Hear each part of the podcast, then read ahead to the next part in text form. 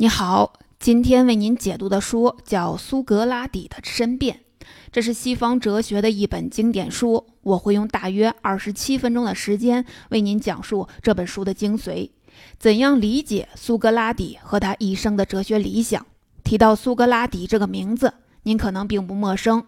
假如要您说出几位哲学家，苏格拉底大概是您想到的前三个名字之一。不仅仅是因为他很有名，还因为他标志着哲学史上的一次重大转向。为什么这么说呢？因为在苏格拉底之前，比如泰勒斯、赫拉克利特、巴门尼德、毕达哥拉斯这些哲学家，他们关心的主要是自然的问题，比如世界是由什么构成的，世间万物是如何生成变化的，风雨雷电是怎么产生的。他们被称为自然哲学家。也就是说，他们对人以及人生问题的关注并不是很多。古罗马的哲学家西塞罗曾经说过，苏格拉底第一次将哲学从天上换到人间，让哲学去探寻善恶之类的问题。因此，苏格拉底标志着哲学史上的一次重大转向，从自然到人生的转向。所以，要了解西方哲学家的思想，您有必要先听听苏格拉底。但是，想要真正回答苏格拉底是谁，他做了什么，他有什么样的思想，其实是一个非常困难的问题。因为苏格拉底是一个述而不作的典范，也就是说，他一辈子没有写下任何文字。这一点经常被拿来和孔子、耶稣基督和佛陀进行比较。因此，我们只能从同时代人和弟子的不同记载中去探寻苏格拉底其人。而这些人笔下的苏格拉底形象又大相径庭，比如喜剧作家阿里斯托芬笔下的苏格拉底，就是一个整天和跳蚤为伍，教导弟子研究一些稀奇古怪的东西，颠覆传统、颠倒是非的家伙。而柏拉图和索诺芬笔下的苏格拉底，则是标准的正人君子，但是在柏拉图那里，苏格拉底更像是一个纯粹的哲学家。不管不顾，总是要打破砂锅问到底。而色诺芬笔下的苏格拉底就更接地气，喜欢给周围的人提一些日常生活中的建议。正是因为这些不同的记载，哲学史上就有了那个著名的苏格拉底问题。也就是说，苏格拉底到底是什么样的人，恐怕没有人能说清。对这个问题的不同回答，也成了哲学史家们争论的战场。所以，《苏格拉底的申辩》这本书就变得很重要。因为如果说我们还有一条相对可靠的线索去回答苏格拉底问题，那就是我们今天要讲的《苏格拉底的申辩》。苏格拉底在七十岁高龄的时候被自己的同胞公民起诉，柏拉图的这部作品就记载了苏格拉底在法庭上为自己做的辩护演讲。当时至少有五百多个雅典人在场见证。我们也就有理由相信，柏拉图这里的文字很可能不会与苏格拉底实际说的话有太大的出入。柏拉图在这部作品里集中展示了苏格拉底一生的哲学思想和哲学生活，因此是我们了解苏格拉底其人和回答苏格拉底问题的最佳途径。今天这期音频，我就为您还原当时当地苏格拉底申辩的现场，并且解释三个问题。第一，苏格拉底为什么会被起诉？第二，苏格拉底为什么认为自己无罪？第三，苏格拉底为什么用一种自寻死路的方式为自己辩护？同时，他面对死亡为什么会如此的淡然？第一部分，下面我就给您说说这场著名的审判和申辩。在这部分，苏格拉底说明了自己遭人怨恨的起因，也就是要回答我为什么会被起诉。苏格拉底在辩护演讲的一开始，就把自己和指控者，甚至是和大数雅典人都对立了起。这其实已经在很大程度上预示他自愿求死的决心和态度。他说，指控者们很年轻，他们的演讲经过仔细的修饰，非常漂亮，听起来也很有说服力。但却满是谎言，这些特征恰恰就是雅典民主制度下人们最喜欢的那种演讲风格：华丽、新奇、有感染力。而他自己年事已高，却是这辈子第一次上法庭，没有任何经验，他也不会用经过仔细打磨的话语试图说服法官，而是用自己惯常的方式说话，但是自己说的全是真话。苏格拉底被自己的同胞告上法庭，两项罪名分别是不信城邦的神和败坏青年。可能有朋友会问，不信城邦的神和败坏青年算是什么罪名？这两项罪名在雅典。可都不是小事儿，甚至都不算是私人案件，而是由雅典公民代表城邦公诉苏格拉底。在苏格拉底看来，整个事件的起因是他的朋友凯瑞峰很多年前到德尔菲的阿波罗神庙求神谕。凯瑞峰问阿阿波罗神的祭祀：“是不是有人比苏格拉底更有智慧？”结果祭祀回答说：“没有。”在古希腊，人们大多是非常迷信的，凡是遇到什么重大的事情，都会去求问神谱。而在所有求神谕的地方里面，德尔菲的阿波罗神庙地位最高。这里的女祭司就是代神立言的人，却被认为对世事拥有至高的权威。苏格拉底得知祭司的这个回答之后，感到非常诧异。因为他明明知道自己其实非常无知，而神却说没有人比自己更加有智慧。苏格拉底非常困惑，他想要在雅典找到比自己更加有智慧的人，然后告诉神：“你看，他就比我更有智慧。”由此证明神是错的。之后，苏格拉底就开始走访那些拥有智慧之名的人，他特别提到了政治家、诗人和工匠。此外，还有每一个愿意和他讨论问题的人，不论男女老少，不论是雅典人还是外邦人，甚至不论是自由人还是奴隶。但是每一次苏格拉底都是失望而归。他发现，越是那些被人们认为拥有智慧的人，其实越是无知；反倒是经常被人看不起的工匠们，确实知道和自己的手艺相关的一些事情。但是如果他们想超出自己的手艺，谈论其他事情，又会陷入无知之中。经过这样的一番检审，苏格拉底终于相信了阿波罗神，或者说。代神立言的祭司并没有欺骗他。神之所以说他比其他人更加有智慧，恰恰是因为只有他知道自己是无知的。这就是苏格拉底著名的“无知之知”，或者说是那句听起来有些悖论味道的苏格拉底格言：“我唯一知道的就是我一无所知。”苏格拉底认为，神这么说其实是想告诉人们，人的所谓智慧和神像。相比不值一提，因为所谓最智慧的人，不过是唯一一个清楚地认识到自己无知的人。苏格拉底在和各色人等讨论、揭露他们的无知的过程中，自然是树敌无数。因为苏格拉底让很多自命不凡的人当众出丑，而那些围观的年轻人也很愿意用苏格拉底讨论问题的方式再去检验别人，让更多的人出丑。这些被苏格拉底和效仿苏格拉底的年轻人揭下了智慧的面具的人，自然对苏格拉底怀恨在心。这些积怨最终在公元前三九九年爆发，引来了人们对苏格拉底的正式指控。第一部分说到这里，您可能会好奇，苏格拉底到底是怎么揭露其他人的无知的呢？柏拉图的很多作品描绘的其实都是苏格拉底怎么和别人讨论问题。我这里就给您说一个例子，是苏格拉底和尤绪佛伦关于虔诚的讨论。在苏格拉底被起诉的当天，他遇到了一个占卜师，这个人叫尤绪佛伦。这个人正好去起诉自己的父亲杀死了一个奴隶，和中国的传统观念相似，起诉自己的父亲，在雅典人看来也是一件非常奇怪、非常不孝顺，甚至非常不虔诚的事儿。但是尤绪佛伦却对自己的指控充满自信，认为自己作为占卜师，知道神希望我们做什么，知道虔诚到底意味着什么。于是苏格拉底就假惺惺地跟尤绪佛伦说：“哎呀，太好了，您简直是我的大救星啊！我正好被人起诉不敬神，如果您能告诉我应该如何信神，什么才是虔诚，就再好不过了。”之后，苏格拉底就开始和尤绪佛伦讨论虔诚是什么。尤绪弗伦试图解决虔诚是什么的第一次尝试是给出了一些例子，但是苏格拉底坚持让他给出普遍性的论述，或者说普遍性的定义。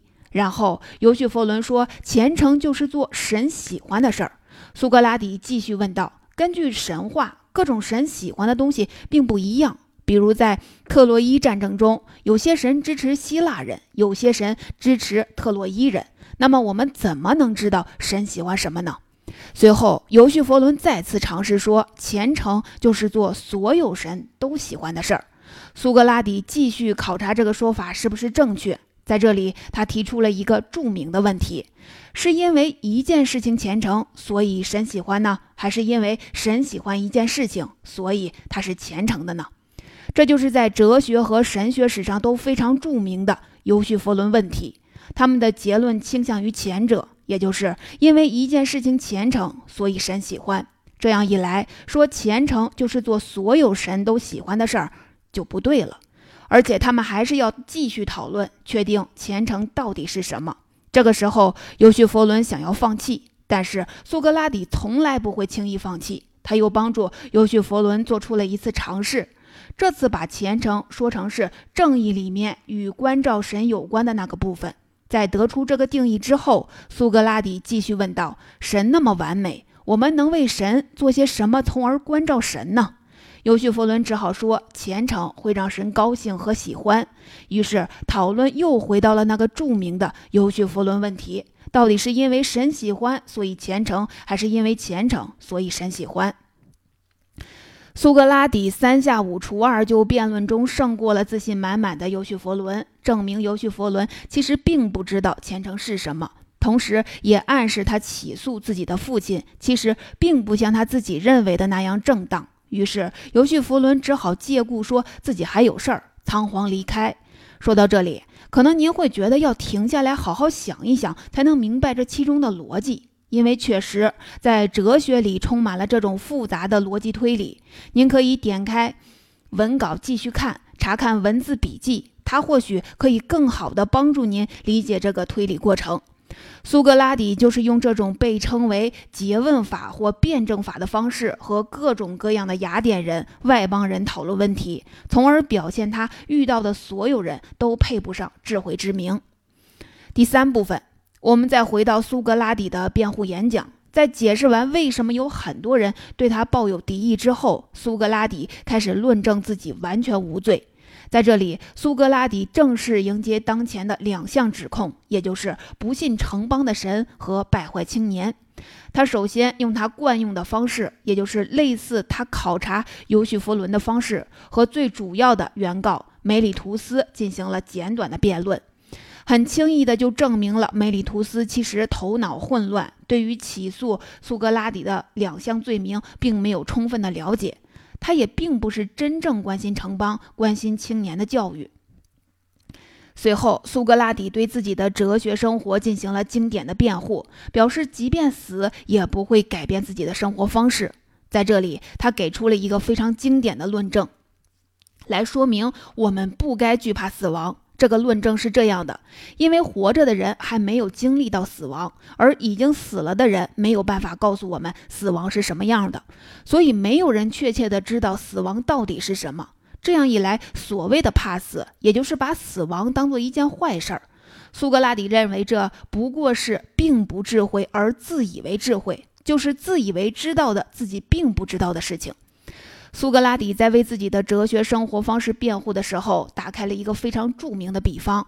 他把自己比作一只马蟒，一生的使命就是不停地叮咬雅典这匹昏睡的骏马，让雅典和他的公民们保持警醒，让他们关注自己灵魂的健康，也就是各种德行和美德，而非外在的金钱、荣誉或者身体的享乐。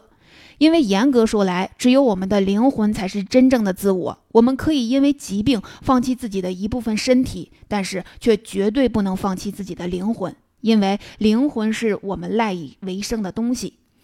苏格拉底说：“像他这样的马莽，一定是神送给雅典人的礼物。”因为像他这样不关心自己个人的生活、自己个人的家庭，而把全部精力投入到试图说服和教育雅典人关心自己的生活上的人，几乎找不到第二个。在他看来，自己不但无罪，还是雅典人的恩人。他东奔西跑，和遇到的各色人等讨论虔诚、节制、正义、勇敢之类的德性，都是为了这些人灵魂的健康，是为了让他们真正关心自己的生命。从苏格拉底自己的话里面，我们可以看到，他其实很清楚，自己只要按照雅典人喜欢的方式说话和行事，就完全可以被无罪的开释。但是他却自愿地选择了作死，选择坚持自己的理想和哲学的生活方式，不惜用生命和自己的祖国抗争到底。至此，苏格拉底针对原告的指控为自己做的辩护也就结束了。我们来总结一下。在这部分里面，苏格拉底主要讨论了两个问题：一个是我为什么会被人指控，另一个是我为什么无罪。在回答第一个问题的时候，苏格拉底认为自己遭到怨恨的原因在于他不断揭示人们的无知，而他把这样做的原因归结于自己多年前的一则神谕，也就是没有人比苏格拉底更加智慧。苏格拉底对此感到困惑。由此走上了考察别人是不是更智慧的道路，从此一发不可收拾。最终，他虽然确认了神谕的正确，但是却在这个过程中得罪了很多人。在回答第二个问题“我为什么无罪”时，苏格拉底认为自己不但相信雅典人相信的神，而且就是神送给雅典的礼物。自己不但没有败坏青年，反而是雅典的恩人，不断警示人们不要自满。不要追求金钱、荣誉这类身外之物，而是要真正关心自己的灵魂。第四部分，在苏格拉底这番辩护演讲之后，法庭投票结果是怎样呢？法庭以二百八十票对二百二十一票判处苏格拉底有罪。您可能会疑惑，雅典为什么会通过投票来判定一个人是不是有罪呢？这里需要给您补充一点背景知识。雅典的政治程序鲜明地体现了雅典人对民主制的热爱。雅典人相信每个公民都可以是非常称职的政治家和法官，因此雅典的大多数政治职务都是由公民通过抽签轮流担任。法庭也并没有专职的法官，普通的公民就是法官，类似于美国的陪审员。根据案件的严重程度，法庭由。二零一、三零一、四零一或五零一个法官组成，少数特别重大的案件甚至由上千人组成法庭。苏格拉底的案子因为是公诉，所以由五百零一个雅典公民组成了这次法庭。雅典法庭审理的基本程序就是：原告先发表演讲，指控被告犯下了什么罪，然后由被告发表演讲，为自己辩护。在第一轮辩论之后，法官立刻进行投票，用简单多数确定被告是否有罪。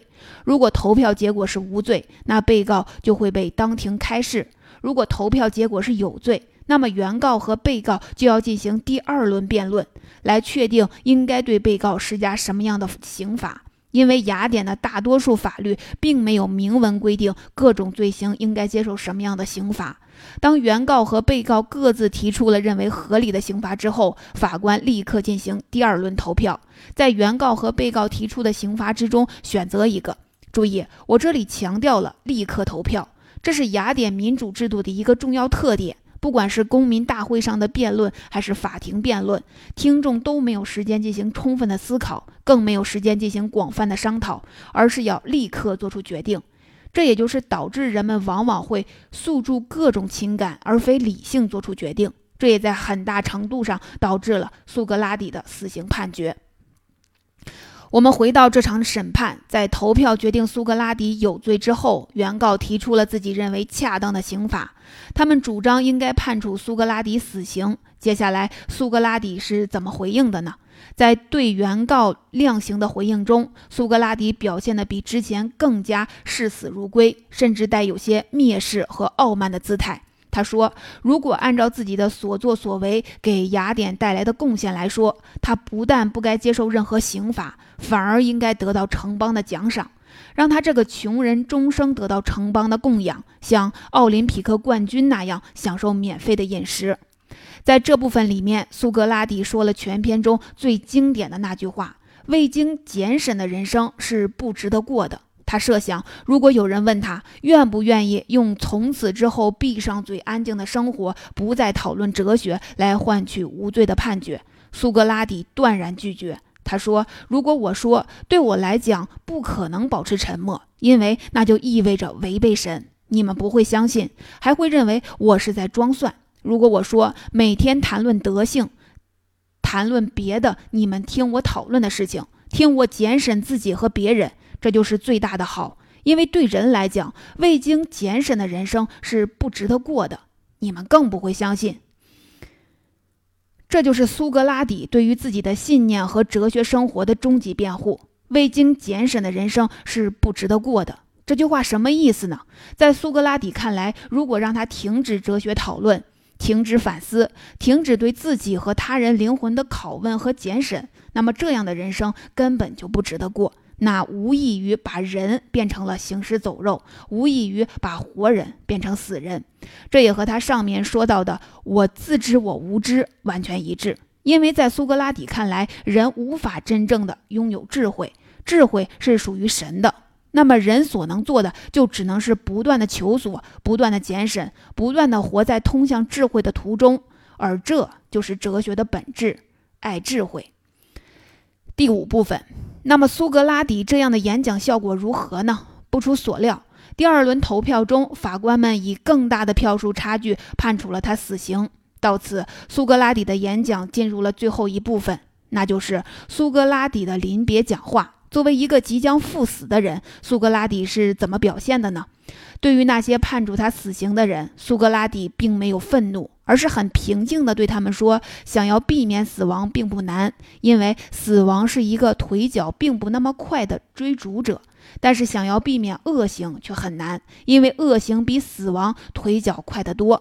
我们稍不留神就会被恶行追上，而死亡追上我们却要慢得多。”要等到我们生命的最后一刻，他要最后一次告诫雅典的公民们：如果不保持警醒，我们随时都可能作恶，恶行就在我们身边，只要稍不留意，就会滑落其中。而作恶就是对我们灵魂的伤害，就是对真正的自我的伤害。对于那些认为苏格拉底无罪的人，肯定会对这样的死刑判决伤心不已。在场的就有苏格拉底的朋友和学生，包括柏拉图本人。苏格拉底最后试图安慰这些朋友，他说：“死亡要么是无梦的长眠，这当然是件非常美好的事情；要么就是还有来世。那么他可以在地府里继续和那些逝去的伟大人物谈话。”检审他们的人生，考察他们是不是比现在的人更加智慧。也就是说，如果有来生，他还可以继续自己的哲学生活。在全篇最后，苏格拉底又说了一句非常经典的话：“我去死，你们去生。我们要去做的哪个更好？除了神之外，谁也不知道。”这也再次呼应了他之前关于我们为什么不该惧怕死亡的结论。总结到这里。今天的内容就讲完了，我们来回顾一下。首先，苏格拉底的申辩之所以成为哲学和文学史上的经典，是因为它对于回答苏格拉底问题至关重要，让我们可以接近一个历史上真实的苏格拉底，同时最好的展示了苏格拉底的哲学生活和哲学理想。